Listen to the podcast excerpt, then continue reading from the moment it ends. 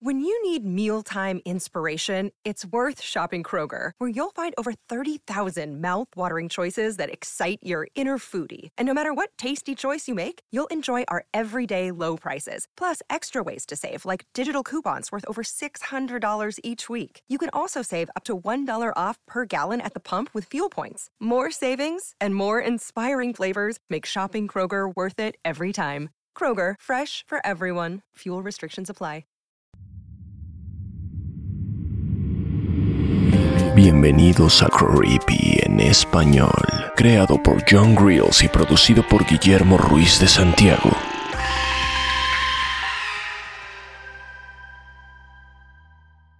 Cómo atrapar a un duende, escrita por Mac Ralson, narrado por Fernando Hernández, traducción Guillermo Ruiz de Santiago.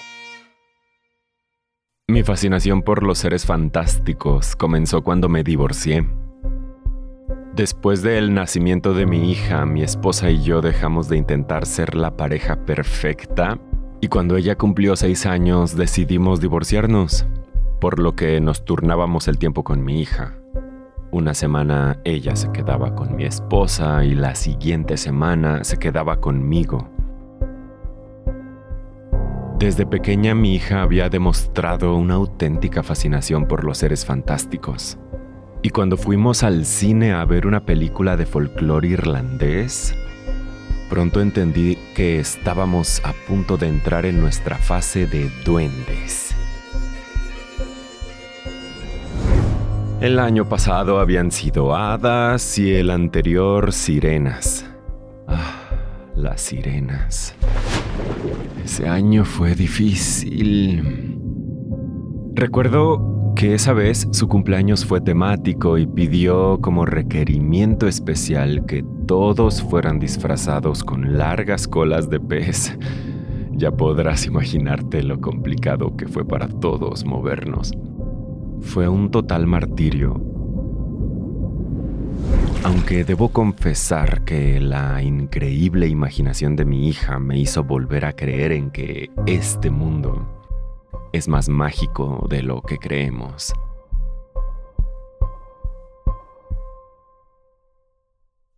Mi hija y yo pasábamos la mayor parte de los fines de semana viendo documentales acerca de diversas teorías sobre la posibilidad de la existencia de pie grande ninfas en el bosque y civilizaciones que viven bajo el agua. Y debo aceptar que cada documental que veíamos me abría la posibilidad de creer en la existencia de estos seres. Pero bueno, cuando mi hija comenzó a hacer preguntas sobre los duendes, lo primero que pensé fue, Aquí vamos de nuevo. Si sobrevivimos a la fiesta de sirenas, podremos sobrevivir a esto. Pronto todo lo que veíamos en la tele y en los libros tenía que ver con duendes. Pintamos su cuarto de verde y llenamos sus paredes de peluches de duendes de diferentes formas y tamaños. Pronto comencé a ver documentales de personas que afirmaban haber tenido encuentros auténticos con duendes. Todo sonaba tan real. Podía ver la emoción en los ojos de la gente. Podía ver que hablaban con ilusión, ya que su vida había recuperado esa magia. Por lo que tuve una idea. El cumpleaños número 8 de mi hija se acercaba y su obsesión por los duendes no parecía que iba a desaparecer pronto, por lo que decidí hacerle el mejor regalo que le he dado nunca. Le conseguiría un duende real. Pero para esto necesitaría estar preparado, por lo que comencé a visitar librerías especializadas en seres fantásticos. Pronto encontré una de ocultismo, donde tenían el último ejemplar disponible de Manual para capturar duendes. Era un viejo libro polvoriento que parecía haber existido desde siempre. Lo compré de inmediato. Esa semana mi hija la pasaría con su madre, por lo que tendría toda esa semana para leer aquel libro y comenzar mi plan de captura de un duende real. Desde el momento en que mi hija cruzó la puerta de salida, yo comencé a leer aquel manual. Regla número uno. Atrae a tu adversario. Los duendes no solo son muy traviesos, sino que también son muy tramposos y ambiciosos. Lo que realmente les obsesiona son los objetos de valor. Son capaces de matar para conseguir lo que quieren. Por lo que un objeto valioso, de preferencia de oro, es la carnada perfecta para atrapar a uno. Regla número 2. Nunca confíes en ellos. Los duendes tienen la capacidad de adoptar la apariencia de cualquier persona o animal que elijan. De esta forma es muy fácil para ellos engañarte para conseguir lo que quieren. El libro describió diferentes situaciones donde los duendes engañaron a humanos para dejarlos en bancarrota y en la miseria, después de robarles todas sus pertenencias. Regla número 3. Espera a la luna llena. Según el libro, era más fácil atrapar a un duende en luna llena. Revisé el calendario y pude ver que en dos noches sería la noche perfecta en que la luna me ayudaría a atrapar a ese maldito duende. Seguí las instrucciones del libro y preparé una trampa para duendes. Solo necesitaba una caja de madera mediana, pintura verde, un par de tréboles y objetos valiosos, o que parecieran valiosos, para atraerlo. El libro recomendaba un objeto bañado en oro, pero yo no tenía nada como eso. ¿Unas monedas de chocolate podrían funcionar? Tal vez a la luz de la luna el duende creería que aquello que brillaba en la noche era auténtico oro, en lugar del envoltorio dorado de aquellos chocolates. Seguramente eran muy estúpidos y caerían en la trampa. Yo estaba listo y la noche en cuestión llegó. Coloqué la trampa en la sala la cual consistía de aquella enorme caja de madera pintada de verde, repleta de monedas de chocolate. Hice un camino de tréboles que condujeran hacia ella. Luego me oculté tras un sillón. Solo debía recitar unas palabras descritas en el libro y en cuestión de minutos el duende llegaría. Lo hice. Apagué las luces, me oculté y recité las palabras. El silencio inundó la casa. Yo miraba la caja verde desde mi escondite. Pasaron varios minutos. No pasó nada. ¿Qué había hecho mal? Había seguido todas las instrucciones del libro. Decidí esperar un par de minutos más. Mis ojos comenzaron a cerrarse, me sentía exhausto. No sé cuánto tiempo pasó ni cuántos minutos dormí, pero pronto escuché ruido.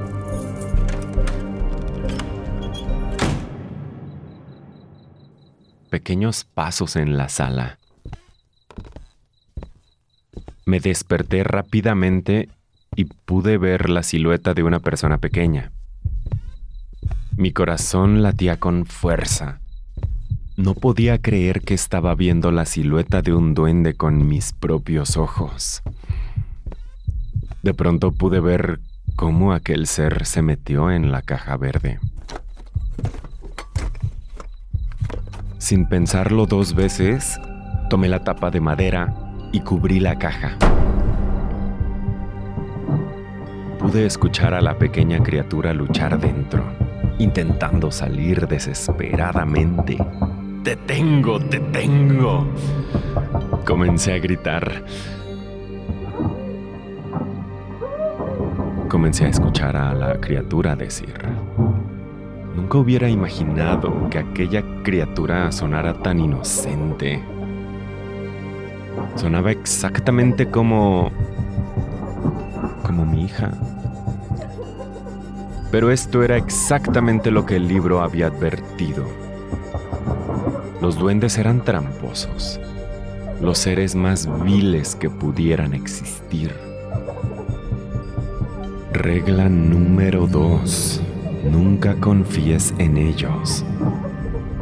El duende seguía gritando y golpeando la caja, me llamaba papá, me pedía y me rogaba que lo dejara salir, pero no iba a caer en su trampa.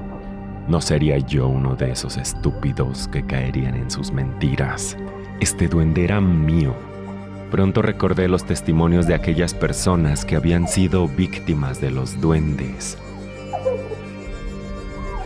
Unos afirmaban que los duendes eran capaces de hacer los sonidos de mascotas indefensas o seres queridos suplicando ser liberados, pero yo no era estúpido.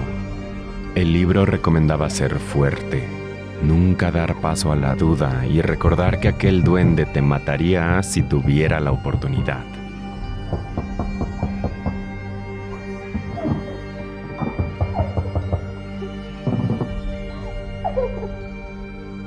Seguía gritando el duende desde el interior. Ahora podía escucharse llorando. Vaya que son buenos. Pero seguía las instrucciones del libro y no permitiría que su lengua mentirosa me engañara. Han pasado días. Y ese pequeño bastardo sigue encerrado.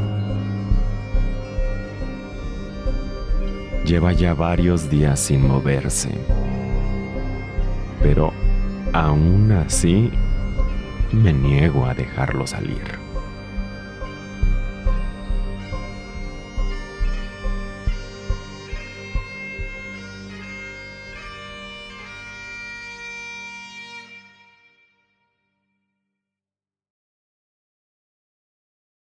Los trabajos de oficina pueden dejarte sin vida. Escrita por Red Nova Tyrant.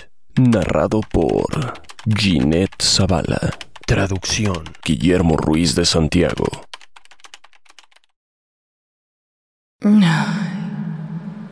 Parecía un día tan aburrido como todos.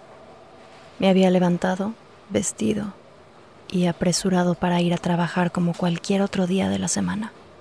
Estaba luchando por no quedarme dormida mirando las numerosas hojas de cálculo de Excel mientras tomaba otro sorbo de café en mi cubículo del octavo piso. Me obligué a seguir sirviéndome tazas de café para mantenerme despierta, esperando que los ruidos que se escuchaban de fondo no me volvieran loca. Al levantar la cabeza, mis ojos recorrieron los cubículos para ver la cara de todos los otros oficinistas muertos en vida que estaban, como yo, luchando por encontrar una razón para existir. Respiré hondo y me acomodé en mi asiento. Tenía el estómago revuelto y la vejiga llena decidí aguantar un poco y subir el volumen de la música de mis audífonos. Tal vez una buena canción me haría olvidar las ganas que tenía de ir al baño.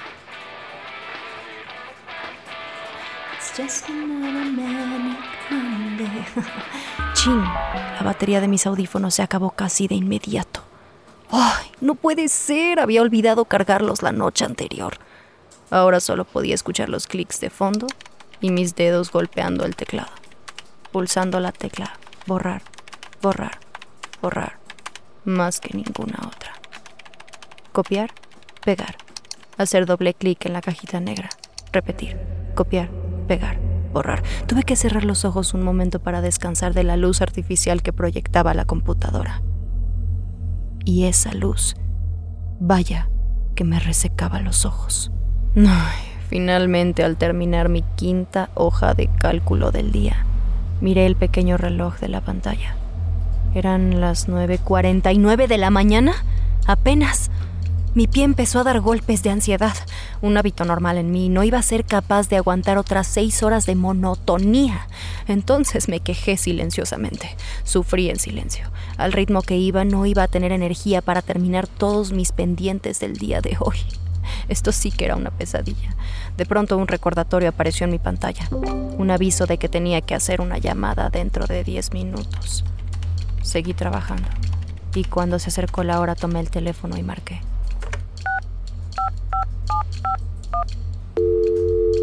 Por un momento el timbre sonó, pero de repente se cortó. Desconcertada miré el teléfono, pero nada parecía fuera de lugar. Inclinándome, seguí los cables del teléfono por debajo de mi escritorio. Ahí estaba la causa. Había desconectado el teléfono sin querer al mover mi pie. Culpemos a la ansiedad. Tomé el cable y lo conecté al enchufe. Sentí una descarga eléctrica que recorrió mi brazo.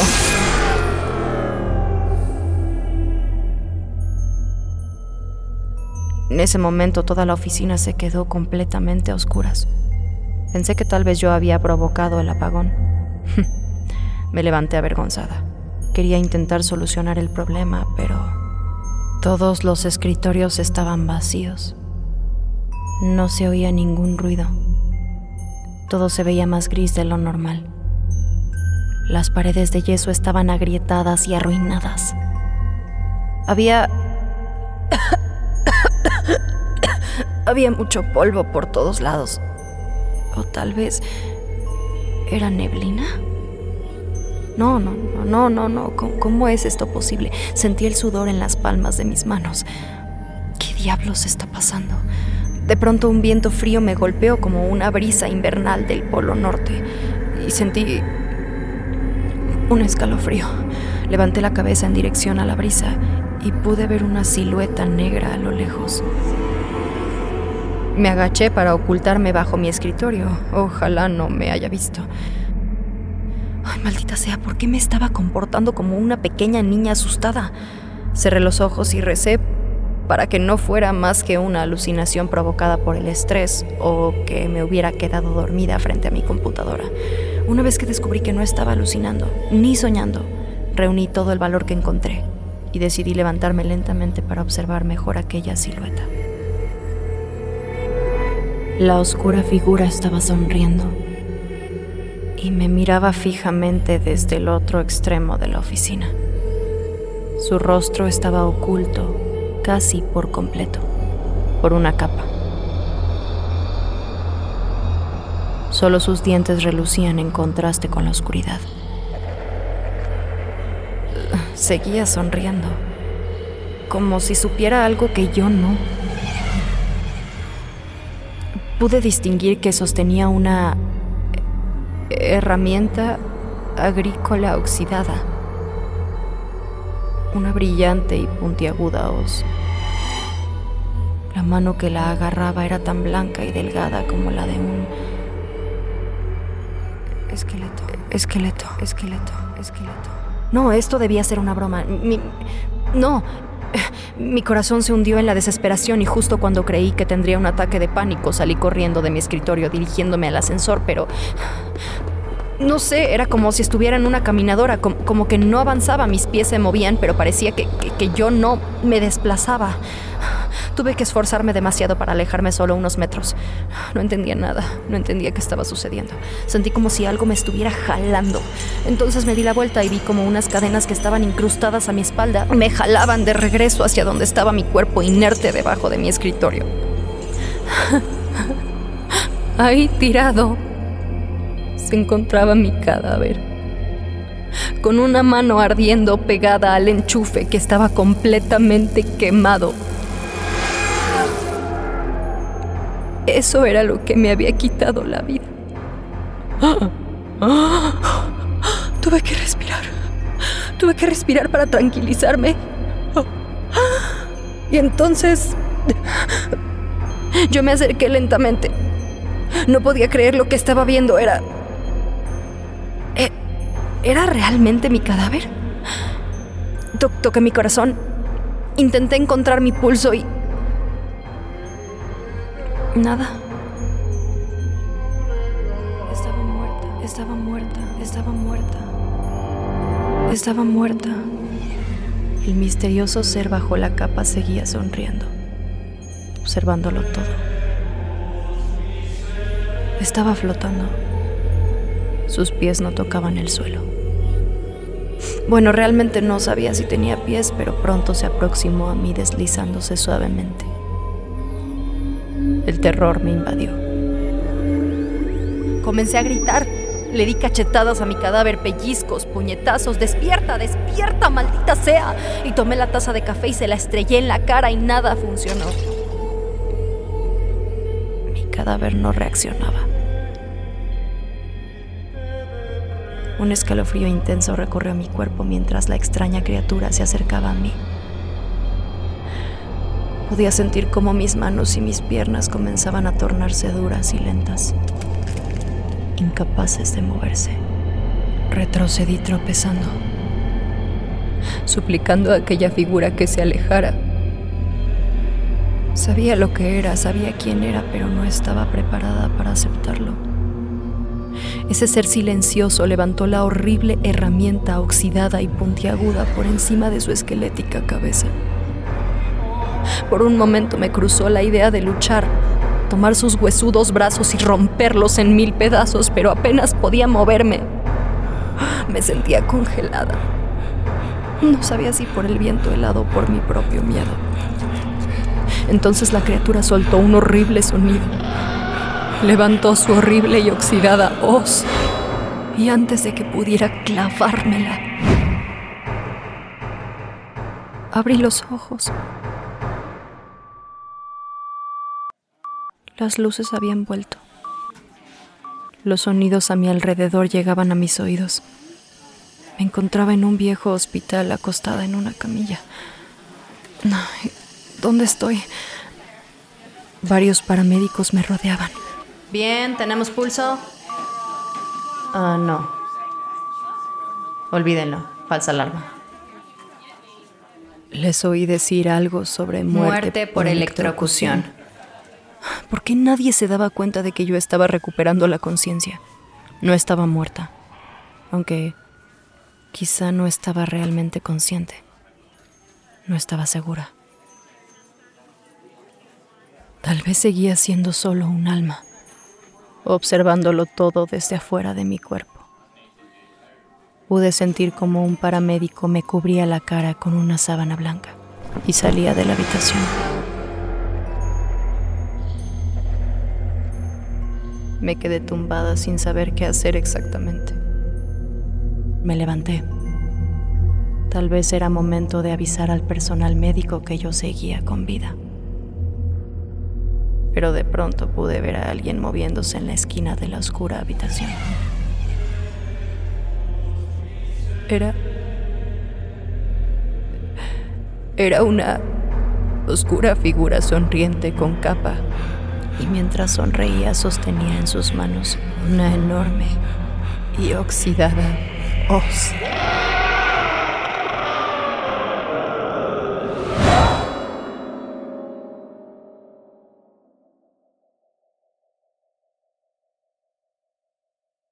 Creepy en español fue creado por John Grills y producido por Guillermo Ruiz de Santiago. Síguenos en Instagram, estamos como arroba creepy en español. No olvides suscribirte a Creepy en español donde sea que escuches podcasts. Todas las historias compartidas en este podcast están bajo licencia de bienes comunes creativos o tienen el permiso explícito del autor. Ningún extracto de este podcast debe retransmitirse o distribuirse sin el consentimiento del equipo de Creepy en español y de su autor.